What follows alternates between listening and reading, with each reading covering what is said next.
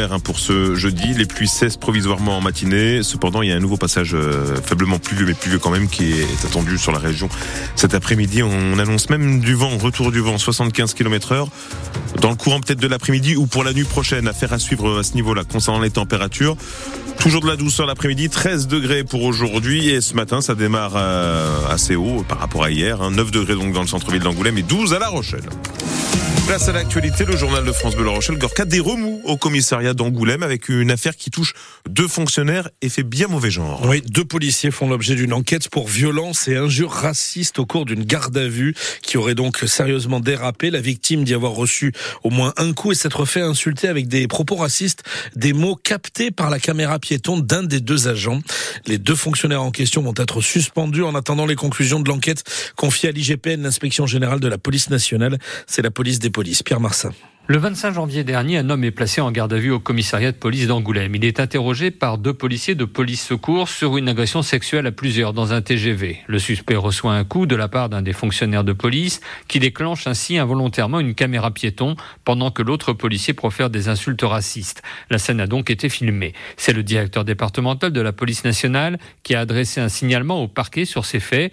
Une enquête judiciaire a été confiée par la procureure de la République d'Angoulême à l'IGPN, l'inspection générale de la police nationale.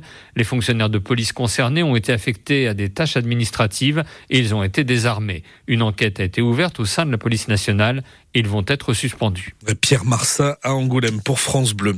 On reste dans la ville-préfecture de la Charente pour parler du passage à niveau SNCF de la rue de Bordeaux.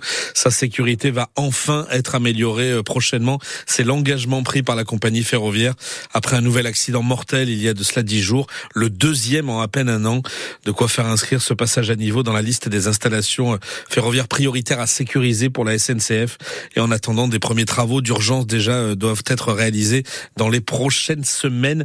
Nous en reparlons euh, plus longuement à 6h30 dans le prochain journal de France Bleu. La garde à vue est prolongée de 24 heures pour l'homme qui a mortellement blessé sa femme par arme à feu mardi à Surgère. Oui, nous vous en parlions hier sur cette antenne. Lui explique avoir tiré accidentellement et touché son épouse en pleine tête alors qu'il nettoyait son arme, un fusil d'assaut de type FAMAS utilisé pendant 40 euh, ans par l'armée française.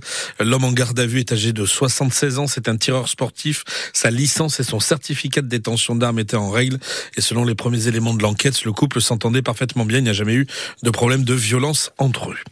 Plus de cinq ans après, les complices présumés de l'attentat sur le marché de Noël de Strasbourg sont jugés à partir d'aujourd'hui devant la cour d'assises spéciale à Paris. Le 11 décembre 2018, shérif Chicat, 29 ans, euh, multirécidiviste de la délinquance, est radicalisé, tue cinq personnes et en blesse 11 autres en plein marché de Noël avant de s'enfuir. Il sera finalement abattu 48 heures plus tard dans un quartier de Strasbourg à l'issue d'une traque qui aura mobilisé plus de 700 policiers et gendarmes. Dans le box des accusés euh, tout à l'heure. Quatre hommes accusés euh, donc d'avoir aidé le terroriste à se procurer des armes. Le principal accusé, le seul qui devra répondre dans cette histoire de complicité d'assassinat et tentative en relation avec une entreprise terroriste. Un vote historique hier au Sénat. L'inscription de l'IVG dans la Constitution a été validée. Oui, l'interruption volontaire de grossesse va bien être protégée en France en faisant son entrée dans la Constitution de la Ve République comme une liberté garantie pour les femmes. Les élus de droite majoritaires au Sénat se disait réticent face à cette garantie en question. Ils rejoignent finalement la position des députés à travers leur vote. Et c'est une victoire historique pour la sénatrice socialiste Laurence Rossignol, l'ancienne ministre des Familles, de l'Enfance et des Droits des Femmes, pour qui le combat maintenant continue. C'est une victoire des féministes, c'est une victoire des Françaises et des Français, parce que leur soutien indiqué par tous les sondages a été un argument massu, y compris pour le Sénat. Aujourd'hui, les Français peuvent être fiers d'eux, peuvent être fiers de leur pays, mais je voudrais dire que pour ma part, la limite à mon bonheur, c'est le reste du monde. Toutes les 9 minutes, une femme meurt d'un avortement clandestin sur la planète. Et je voudrais leur dire que cette euh, inscription de l'IVG dans la Constitution en France, cette première, c'est d'abord pour elle et que notre combat maintenant, c'est pour l'accès à l'IVG partout, pour toutes. On mènera le combat avec elle, pour elle, mais on sera plus forte pour le mener. Ce vote-là, c'est un vote pour toutes les femmes du monde. Laurence Rossignol, la sénatrice socialiste, ancienne ministre des droits des femmes. Dans la foulée de ce vote hier après-midi par la Haute Assemblée, le président de la République, Emmanuel Macron, a convoqué le Parlement. Il se réunira en congrès lundi prochain euh, à Versailles afin de valider définitivement la modification de la Constitution avec l'IVG. La solidarité a fonctionné sur l'île d'Oléron pour la famille d'un enfant malade originaire de Dordogne.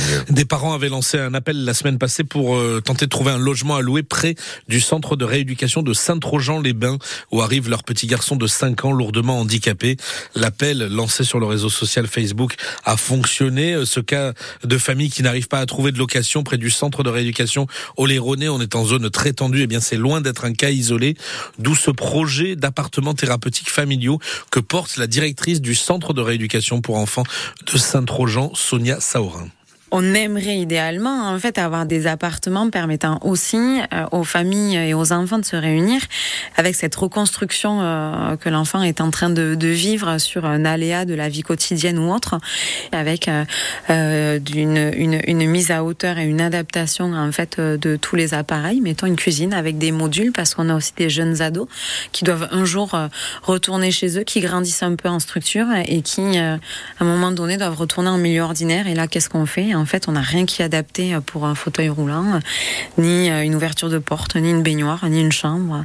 Donc c'est aussi pour leur autonomie, quoi, tout ça. Donc ça, c'est un projet, c'est un coût énorme. On n'est pas forcément euh, soutenu financièrement et c'est notre difficulté aujourd'hui. Sonia Saorin, directrice du centre de rééducation pour enfants de Saint-Trojan-les-Bains sur l'île de Léron, au micro France Bleu de Sofia Berada. Un mot de sport rapidement, la Ligue des Nations féminines de foot. Pas de miracle malheureusement hier soir pour l'équipe de France, battue en finale 2-0 par les Espagnols championnes du monde en titre. Toujours pas de premier titre international donc pour nos Bleus.